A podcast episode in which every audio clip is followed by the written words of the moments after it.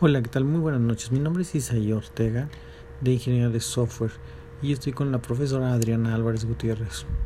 En este momento les voy, les voy a dar la definición de qué es ingeniería de software. Ingeniería de software es el acto de construir, innovar o diseñar un sistema lógico o un software, en sus pocas palabras, un software se define como un sistema intangible.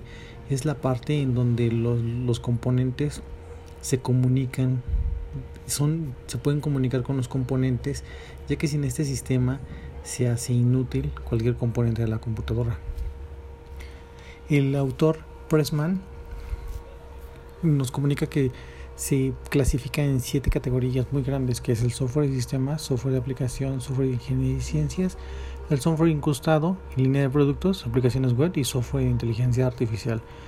Los más importantes para para estas actividades son sistemas y software de aplicación. El software de sistemas, que es el que empieza a alojar los demás programas, este nos sirve como para los compiladores, los editores, las herramientas.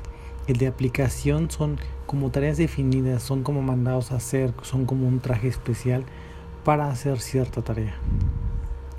Y lo, donde los pueden ocupar es en las oficinas de gobierno, este, pues en diferentes zonas. Saludos y buenas noches.